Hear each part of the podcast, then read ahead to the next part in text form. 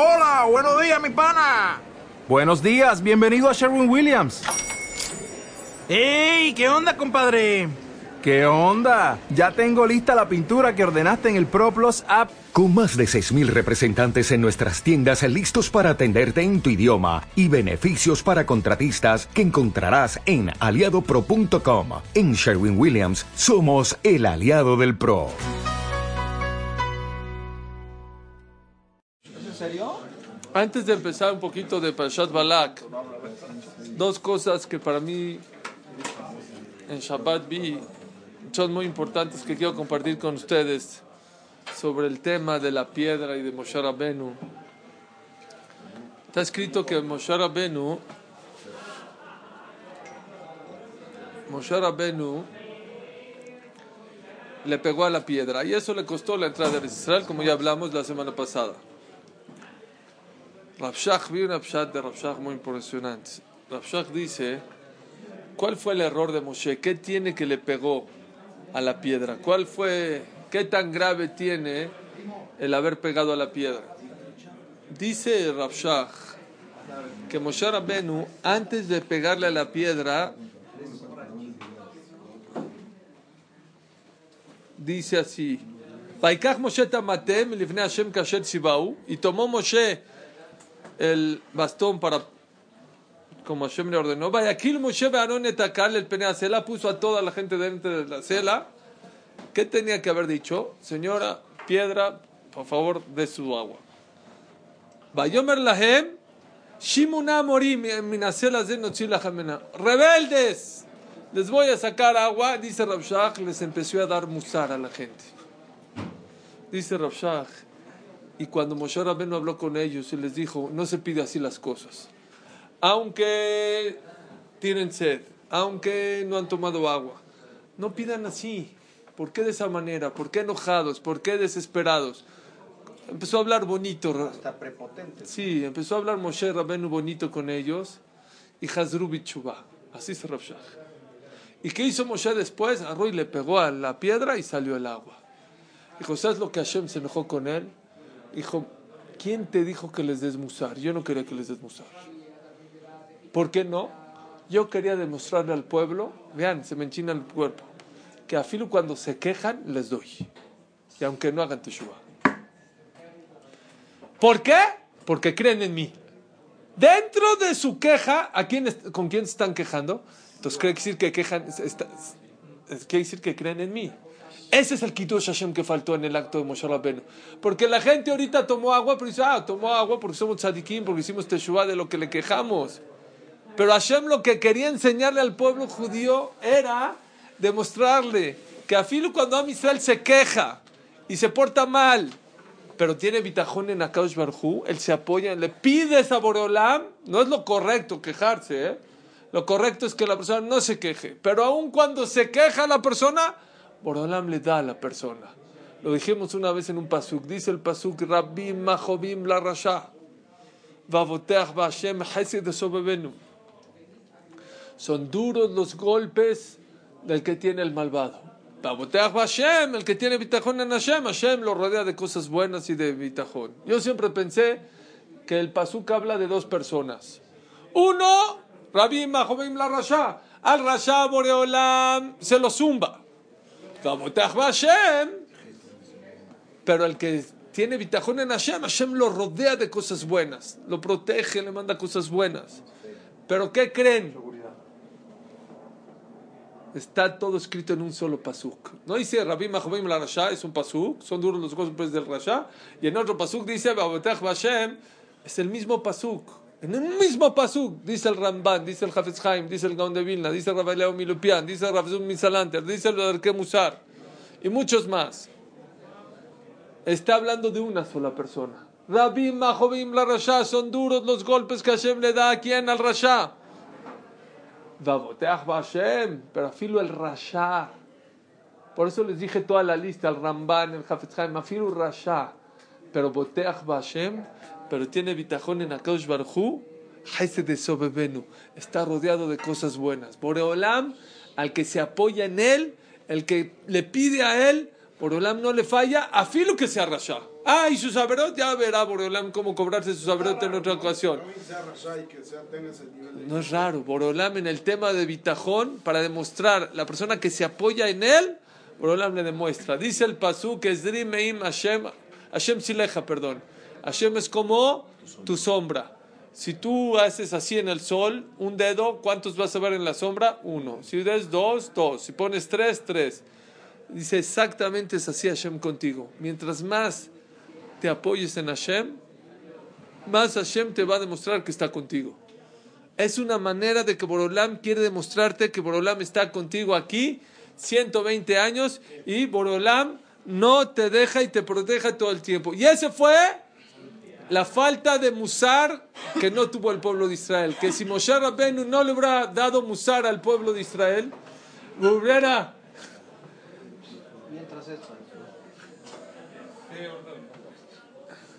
Si a Kadosh Baruchu, ¿sí? Escuchen eso. Ese es número uno. Ese es el musar número uno que ese es, ese es el, el, musar número uno que aprendemos de la Perashá, de que ¿por qué Hashem se enojó con Moshe? Porque Hashem le dijo a Moshe, saca agua de la piedra, no les des musar. Yo quiero demostrarle al pueblo de Israel, Israel, afal Israel, Israel, aunque peque, no me voy a olvidar de ellos. Banimatem Lashem lo Son hijos de Borolam, dice Rabbi Meir Balanés. Afilu, después de que pecaron, también son mis hijos. Por eso Rabbi Meir Balanés dice el Ritva está enterrado en Tiberia. Han ido al Keber de Rabbi Meir Balanés ahí enfrente al Kineret. Bueno, que sepan que según el Ritva, Rabbi Meir Balanés está enterrado parado, no acostado. Parado. ¿Por qué parado? Dice el ritmo, porque gracias a Rabbi Meir Balanés, Amisel está parado. ¿Por qué? Porque él sostiene, Banim Hashem, la vida dice, Banim Atem Hashem lo quejem, ustedes son hijos de Hashem cuando, cuando se portan como hijos. Pero cuando se portan como no hijos, Hashem no es, no, es su padre, no se porta como su padre con ustedes. Rabbi Meir, así es la alajá, no es cierto. Banim Atem Hashem lo quejem, afalpi.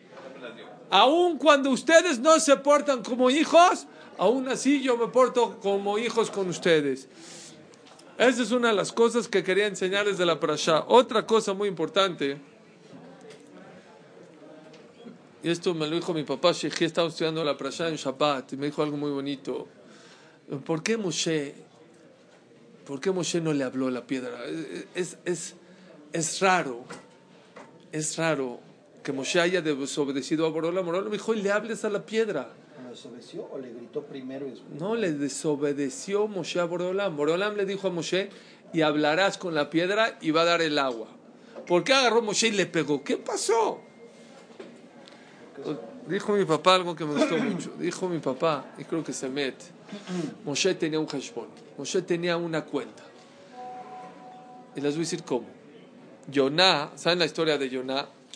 Yoná Hashem le dijo, ve a la ciudad de Nineveh y diles, la ciudad de Nineveh era una ciudad de Goim. Ve a esa ciudad y diles que hagan Teshuvah. ¿Sabes la historia que Jonás se quería escapar de Boreolam y no quería hacer esa profecía? Y se fue al mar y al final eh, había mucho marea y lo echaron al mar y lo tragó la ballena y lo escupió y al final fue a Nineveh. Porque cuando Hashem quiere algo, se hace. Pero ¿por qué Jonás se quería escapar de Hashem? ¿Por qué? Él era un profeta. ¿Y por qué no lo quería cumplir la, la profecía? ¿Por qué? Jonás pensó así. Él dijo así. Si yo hablo con la gente de Nineveh, yo sé que me van a hacer caso. Y eso va a ser, va a ser una acusación contra Clal Israel. ¿Nineveh? Nineveh era una ciudad de Goim. Entonces, van a, van a decir así, en el Shammai van a decir, mira, este profeta fue una vez con la ciudad de los Goim, una vez habló con ellos, Hazar Bichuba todos. Y así fue. Después al final que fue, hicieron Teshuvah todos. Hashem le dijo, voy a destruir a Nineveh porque son Reshaim. Dice el pasú que la gente hizo Teshuvah y Hashem los salvó. eran Goim. Goim. Aún así, aunque Goim también se tiene que portar bien. No nomás los Yudim. Todos. Entonces, Yoná, Naví dijo, yo no quiero ir para allá porque si voy para allá me van a hacer caso y en el Shammai van a decir, mira, los Goim una vez y hacen caso. Y los Yudim hablo y hablo y hablo y hablo. Por eso se quería escapar. Lo mismo dice mi papá con Moshe Rabbeinu. Moshe Rabbeinu que dice, ¿qué me dijo Hashem? Que yo hable con la piedra. Si yo hablo con la piedra, la piedra va a hacer caso. Yo sé que va a hacer caso y va a sacar sus aguas. Y eso va a ser kitruga en un Israel. Una piedra le hablo, hace caso. Y ustedes no hacen, por eso le pegó.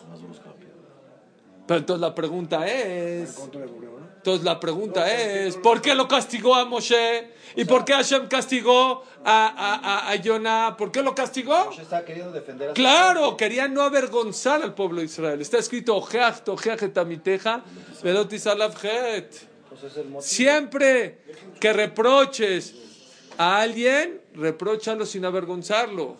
Moshe Rabbenu no quiso, no quiso avergonzar al pueblo de Israel. Dice, si yo ahorita le abro la piedra, la piedra yo sé que va a dar agua. Hashem ya dijo, le va a dar agua. ¿Cómo puede ser? ¿Estos son peor que la piedra? Pero entonces, la- me perdí. Me perdí de. ¿Qué, qué? ¿por qué Moshe no le pegó? Sí. ¿Por qué Moshe le pegó a la piedra? Porque dijo, si yo le hablo a la piedra, la piedra va a, sa- va a dar su, su agua. A Bené Israel yo le hablo y no hace caso. Entonces va a ser como una acusación allá arriba. Van a decir, una piedra que es inerte, habla, saca sus ojos. Lo mismo Yoná. Yoná dijo, si yo voy y le hago caso a Hashem, y voy y, y hablo con los Goim, a la primera que les diga van a hacer Teshuvah. Mejor no voy y se acabó. Porque si yo hago que hagan Teshuvah, en el Shammai van a decir, mira, habló una vez con los Goim y ya le hicieron caso. Y él en el Knis habla y habla, el Jajam y da eh, Yoná de Rashot y no le hacen caso. Esa fuera su intención de Yoná. No era mala, no es que se va a escapar de Hashem, sino su intención era no causar Pero Moshe, hasta antes de tomar esa decisión de si le pego, si le hablo y me hace caso los Yudim, los Yudim no habían. Habían hablado con ellos varias veces, como ya era el... ya había queja antes de. Ya habían muchas quejas, ya había pasado Korah, ya había pasado muchas cosas que no habían... El cerro de oro, varias cosas. Dice, oye, la piedra a la primera, una más les voy a contar. Shlomo Amelech, está escrito en la Torah que el rey no se puede casar con más que con 18 mujeres, nada más. Nada más. El rey. ¿Ok? Rabenu Gershom ¿Rey judío o rey goy? no, rey Yudí. El, Ge- eh, Rabenu Gershom era un rishon hace 900, 1000 años, hace como mil años, hizo un jerem, una ley del hielo que ni un yudí se puede casar, aunque según la Torah te podrías casar con varias mujeres, el gazar que no te puedes casar con más de dos, por si alguien quería ahorita casarse, aunque dicen que eso es nada más para los ashkenazim, más de una, perdón, aunque los ashk- eh, aquí dice que eso es nada más para los ashkenazim, sefaradim, sí nos podemos casar, el que quiera, eh, eh, no hay el jerem de Rabenu Gershom. ¿Eh? ¿Qué qué? Ah, que ya no nos podemos casar con Ya, lo que pasa es que nos- los marrocaim, por ejemplo, los, de Marruecos, ellos sí se casan. Jajama Bohatzira, sí se casan con más de uno. Jajama Bohatzira, vino una señora, yo vi con dos. ¿Cuatro? Jajama Bujachira, vino una muchacha que lo alenu estaba, tenía la majalá, tenía la enfermedad, lo alenu, y dijo, cásate conmigo y te vas a salvar. Se casó con él y se salvó, se le curó completamente. Yo la conocía a, la esposa de Bujachira y tenía aparte otra esposa. Pero bueno, no es nuestro tema. Pero el rey seguro, le cule alma, no se puede casar con más de 18. ¿Con cuántas mujeres se casó Shlomo Amelech? Mil. Mil mujeres. Casado, casado. Casado. Mil mujeres. ¿Cómo puede ser? La misma pregunta. Vean cómo es la misma pregunta. ¿Cómo Yonah desobedeció desobedeció a Hashem? ¿Cómo Moshe lo mismo? ¿Y cómo Shlomo Amelech lo mismo? Todos tzadikim. Dicen los Hamim que Shlomo tenía un pensamiento en la... él- ¿Con quién se casó? No con cualquiera. El rey, Shlomo, era tan sabio y tan inteligente, tan famoso, que todo el mundo le traía regalos, todo el mundo venía a escuchar sus sermones, todo el mundo quería saber sobre su sabiduría, todo. ¿Con quién se casó este Shlomo Amelech? Se casó con puras reinas. Entonces él dijo así, si yo me caso con la reina de España, con la re- reina de Austria, con la reina de Inglaterra, con la reina de Holanda, con la reina, con la reina, yo voy a hacer todos esos países yo voy a dominar y yo voy a obligar que haya Torah en todos los países. Y por eso se casó con mil mujeres, no por eh, porque que puede desobedecer, sino al revés. Dijo, yo voy a hacer que se propague toda la Torah en todo el reinado. Y se propagó. No nada más no se propagó, está escrito en el Pasuk, y Shlomo Amelech hizo Abodazara. Así es el Pasuk textual. ¿Reinas judías había? ¿Eh? ¿Había mil reinas judías? No, las convertía, Guilloret. Las convertía. Ah, No iban en la Keilah Magen David, las convertía. Ajá. Escuchen. Oigan esto, oigan esto. Para ser reinas tenían... No nada más eso dice la Gemara que Gnai, es Gnai. Es más, hay un perek en Masejet Sanedrin que dice de que hay una lista negra de tres reyes que no pueden entrar a Olam Abba. Vinieron los Malachim, dijeron hay un cuarto, Shlomo Melech. Shlomo Melech con todo, Coele, Chira Shirim, Mishle, todo lo que hizo, su sabiduría, todo, todo el tzadik que era, todo, lo iban a poner en la lista negra, no entra al Olam Abba. ¿Por qué? Porque dice el Pasú que él hizo Abodazara. Y en realidad él no hizo Abodazara, pero sus esposas no tenía control sobre ellas. Él pensó que las iba a dominar, pero salió como pasa con todos nosotros, que la esposa nos domina a nosotros. Y los dominaron a él, y en la mayoría o en muchos lugares de sus reinados hicieron Abodazara. Escuchen bien. ¿Y saben por qué sí tuvo Olam Abba? Dijo Boro- Borolam lo defendió. Dijo, lo voy a meter a Olam Abba. ¿Por qué? Un hombre que se tardó 14 años en construir su casa y 7 años en el Bet HaMikdash, se apresuró más en construir el Bet HaMikdash que su casa. ¿No lo voy a meter a Olam Abba? Eso lo salvó de tener Olam Abba. ¿No tardó 80 años en hacerlo? No, 14. 14. 14. 7 su casa, perdón, 7 y 14 su casa. 7 años su casa y 14. Dice, por eso va a entrar a Olam Abba. Pero escuchen bien, ¿cuál fue el castigo de, de Shlomo Amelech? Hashem lo castigó. ¿Cuál fue su castigo? De mil mujeres, ¿cuántos hijos tuvo? Un hijo y jorobado. Fue todo lo que tuvo Shlomo. Nada más de mil mujeres puede haber nada más un hijo y jorobado. Y la pregunta es, ¿por qué Hashem castigó a Shlomo? ¿Por qué Hashem castigó a Moshe? ¿Por qué Hashem castigó a Yoná? Si todo su intención era buena. Yoná, ¿cuál era su intención? De no hacer fiscalismo allá. Los judíos va a decir, si yo voy y hago la profecía, los goyim van a hacer Teshuvah, van a decir, Neshamay, mira, ellos aprenden más rápido que yo. Moshe Rabenu, ¿cuál fue su intención? ¿Qué dijimos? ¿Por qué no le quiso hablar a la tierra? Porque si le pego, se va, igual van a decir, es mejor una piedra que Clan Israel. Shlomo Amelech, ¿por qué? Quiso propagar la Torah. Esta pregunta creo que la hace Rafhaim Bolojiner, el alumno del Gaón de Vilna. Oigan el tirutz. Antes de que la Un tirutz. ¿cuál fue El castigo de Yoná. De Yoná que lo metió al mar y se ahogó y se Ah, lo ese trajo. castigo. Un castigo. Estuvo tres días adentro de una ballena y lo escupió. Bueno. Entonces estuvo castigado. Oigan esto, oigan por favor. Silencio.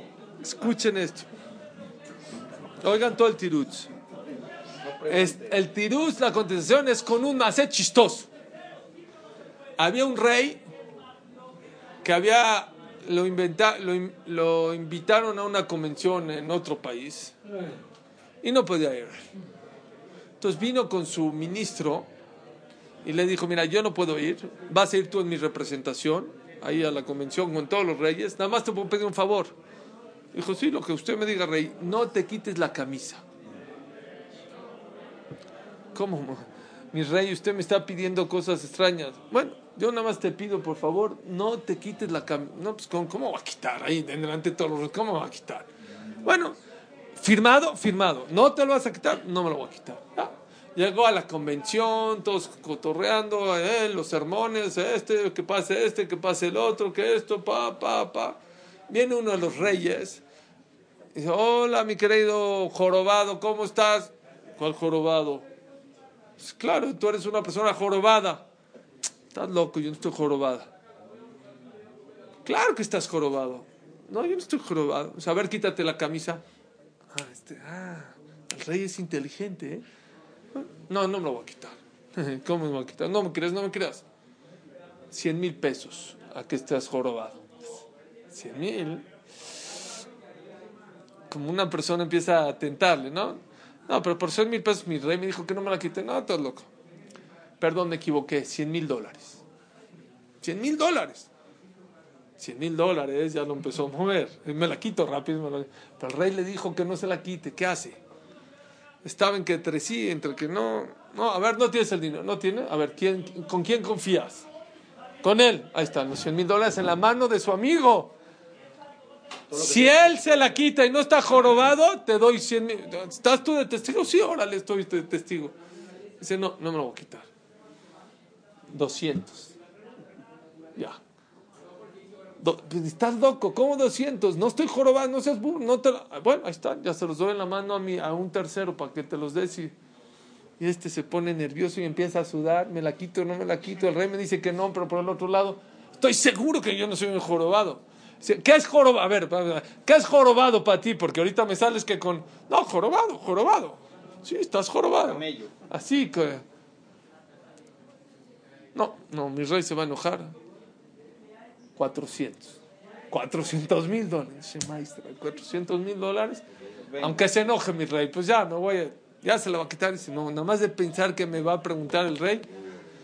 quin- 500, 600. Ya, última oferta. Un millón de dólares. ¿Un millón? ¿Un millón de dólares? Que me mate el rey. ¿Qué va a hacer? Es más, no, ya que se la va a quitar, no, no acepta, no acepta. Dije, va, última hora sí, y si no me voy, dos millones de. Dos millones de dólares. Dos millones, le doy uno al rey, me quedo yo uno yo, se la quita. A ver, chequen, ¿es jorobado? No, no, no, no, no, no, no. ¿Seguro? Perdí la apuesta, tiene razón, perdón. Ajá, bye, bye. Le da los dos millones de dólares, está feliz, feliz, feliz de la vida. Está feliz. Regresó al reinado cantando, bailando. ¿Quién era? Llegó el rey, un rey, "Ah, es un- llegó el- con el rey y le dijo al rey, dijo, ¿cómo te fue? Dijo, no, mi rey, no sé qué, nada más te, ¿te quitaste la camisa. No, le voy a contar, ¿te quitaste la camisa? No, pero mire, mi rey, le voy a explicar, ¿te la quitaste? No, mi rey, mire, le trajo. Por favor, dime, ¿te la quitaste? Mira, rey, sí me la quité, pero tenga aquí un millón de dólares. No, no, te dije, te lo advertí que no te la quites. Eres un tonto. ¿Cómo? ¿Qué pasó? Yo aposté 5 millones de dólares a que no te la quitabas. Con el mismo señor, obviamente. No hagas heshbonot. No, es que yo pienso que al rey le conviene que si yo un millón de dólares. Oigan qué bonito se contesta. Hashem, ¿qué le dijo a, a Yonah? Ve y atestigua y diles al pueblo de Nineveh que hagan teshuvah. ¿Qué le dijo Boreolam? De para allá y que hagan teshuvah. No, pero es que dijo, si yo voy, va a ser un fiscal. Dios, ¿qué te dijo? No hagas heshbonot. Ve, straight. No cuentas. Vete directo. ¿Qué hizo Moshe? Boreolam, ¿qué le dijo? ¿Que le pegue a la piedra o que abre a la piedra? Que le hables a la piedra. No, pero es que si le hablo y eso se va a avergonzar. Yo qué te dije. Borolam, ¿qué te dijo? Lo que Borolam te dijo es una cosa muy importante. Que le hables a la piedra. ¿Qué le dijo Hashem a los reyes? No puedes aumentar más de 18 mujeres. ¿Qué hizo Shlomo? No, mira, es que yo voy a pensar, es que si yo me caso con mil, esos van a propagar la Torah. No hagas heshbonot, no hagas cuentas con la Torah. Con la Torah hay que hacer lo que la persona. ¿Saben cuándo se puede hacer Heshbonot? Dice Rafael Volozhiner. ¿Cuándo sí? Antes de matar Torah.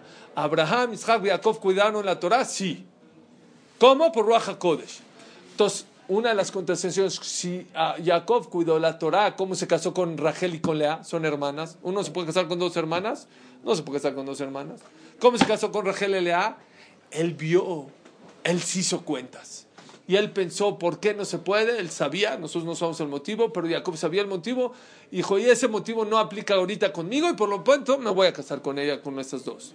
Antes de que la Torah se diera, uno podía ver, uno que es inteligente como Abraham, como Isaac, como Jacob, podía pensar y decidir ¿Qué hacer? qué hacer para no chocar con la Torah, pero tampoco contradecir a la Torah y tratar de cumplir por el medio. Después de que se entregó Torah, se acabó. Torah, se acabó.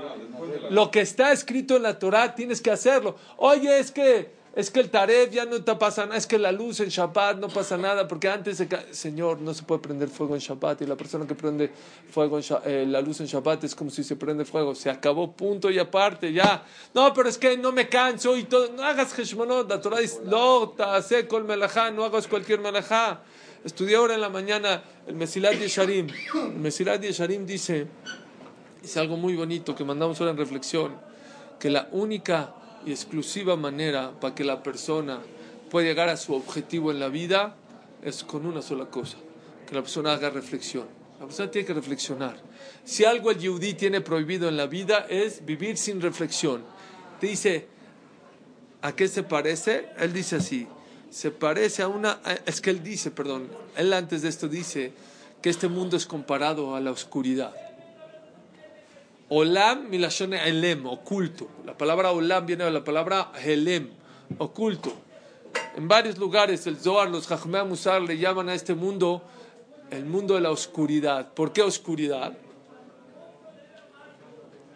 Porque aunque físicamente ves, espiritualmente no ves. Dice, cuando hay oscuridad es- espiritualmente hablando, hay dos problemas. Número uno, dice el Mesilat de Sharim, la persona que espiritualmente está ciego o no ve. ¿Y por qué no ve? Porque no está cerca de la Torah. Torah es Milashon Or. Or es luz. Cuando hay Torah en este mundo, te prende la luz y ves el mundo de otra manera. Dice, hay dos problemas graves. La persona que vive en este mundo lejos de la Torah. Número uno, cuando uno camina en la oscuridad puede ver un precipicio, puede ver un, eh, una alberca, un charco, un río, un mar, un pozo y no te das cuenta. Y de repente, ¡pum!, te caes. Dice el Mesilat de Sharim, la persona que no camina con la Torah, que no ve este mundo con la Torah, de repente se cae. De repente Barminan, su hijo con Goy, de repente drogas, de repente muchas cosas que no te esperabas son de repente. ¿Por qué? Porque está oscuro, porque no ves. Porque como dice Rav, Chaim, eh, Rav si para comprar un jugo en la Comer hay instrucciones de cómo jale, un jugo, una lata de coca, estire, jale, abra, ¿tú crees que no va a haber instrucciones para este mundo? Imposible. Imposible que en este mundo no haya instrucciones. El instructivo es este, se llama la Torah Kedoshah. La Torah es la luz de cómo ver este mundo. Ese es un problema grave.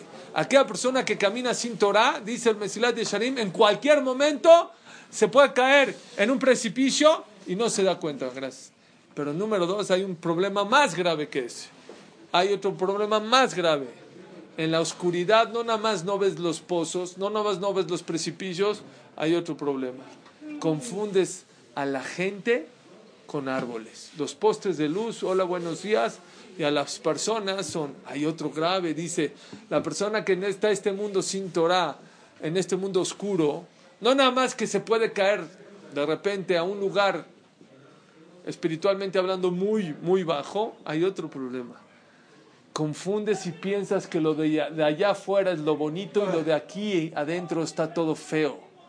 Te equivocas. ¿Este es un árbol o esta es una persona? ¿Esto es lo bueno o esto es lo malo? Ese es un problema muy grave. ¿Por qué? Porque te vas detrás de lo malo y crees que es lo bueno. Es como aquella persona que piensa, un diabético que piensa que el azúcar es lo mejor que le puede pasar. Y piensa que las medicinas es lo peor que le puede pasar. Barminan, ¿qué va a pasar en esa persona? Es algo muy delicado. Dice el Mesilat de Sharim, ¿cuál es la medicina? ¿Cuál es la cura? Dice, este mundo se parece a un laberinto. En el tiempo de antes trae que los reyes no tenían iPad, no tenían televisión, no tenían... ¿Qué hacían los reyes? En sus jardines hacían laberintos. Y cada vez el jardinero le iba cambiando el camino y todo. Dice, el que está dentro del laberinto no puede saber si este este, este camino es el bueno y te va a llevar al objetivo o te va a llevar a perderte en el bosque. No puedes saber. ¿Saben quién ya puede saber? El que ya lo pasó el laberinto. El que ya pasó el laberinto puede ir con el rey mi rey, yo ya pasé por acá. Este, este es, esta es la guía. Esta es la guía por donde, por, por- por donde una persona puede pasar. Bueno, ¿Para qué ellos los laberintos? Para distraerse. A ellos. Se marcó. Sí, Bueno, sí, gracias. Dice, dice, dice, dice el, Rabbi- el, el, el Mesilat el, el Ramjal. Este mundo es como un laberinto. ¿Y quién es la persona que ya pasó por este mundo? Shlomo Melech, el Rambam, Rashi. Ellos ya pasaron por este mundo. Y ellos ya dijeron cuál es el camino correcto. Y él dice, ¿cuál es el camino? No, miren, ¿eh? No dice el camino correcto es la Torah, mitzvot, masim tovim. No, no, no. Él dice el camino correcto de la persona, ¿sabes qué es? Reflexionar. La persona no puede vivir en este mundo sin reflexión. Sentarte y pensar, voy por el camino bueno o malo. Él dice, bueno, sí dice eso. Dice, dos cosas tienes que saber. Número uno, ¿qué te pide Hashem que hagas en este mundo? Hashem está hablando contigo. Cuando una persona estudia Torah, dice Ravila Ishvei, Yehudi, cuando te pares a rezar, tienes que saber que tú estás platicando con Hashem. Y cuando te sientes a estudiar, tienes que saber que Hashem está platicando contigo. Así como a ti te gusta que te escuche Hashem, claro, a todos nos gusta. También a Kaush Bajú le gusta que lo escuchen. Él, cuando te sientes a estudiar, está platicando contigo. Antes de mandarte Barminan que se, porte la- se ponche la llanta, que la pared y que Barminan, no, no. Primero te manda una clase para que reflexiones, para que cambies, para que veas la luz, para que veas este mundo con otros ojos. Y después dice el Mesilat de Sharim, después de tener muy claro lo que Hashem quiere de ti, ahora tú piensa mis actos que estoy haciendo todos los días, o todas las semanas, o todos los meses, o todos los años. ¿Esos actos me están alejando de lo que Hashem me pidió o me están acercando de lo que Hashem me pidió? No hagas heshmonot. Ese fue el error de Moshe, ese fue el error de Shlomo Melech y ese fue el error de Yonah. No hagas cuentas. Agarra y recíbelo de Borolam. Lo que Borolam te diga, empieza a hacerlo. A lo mejor no puedes hacerlo de un trancazo todo junto, pero empieza a caminar a dar el primer paso. Baruch Adonai Leolam. Amén.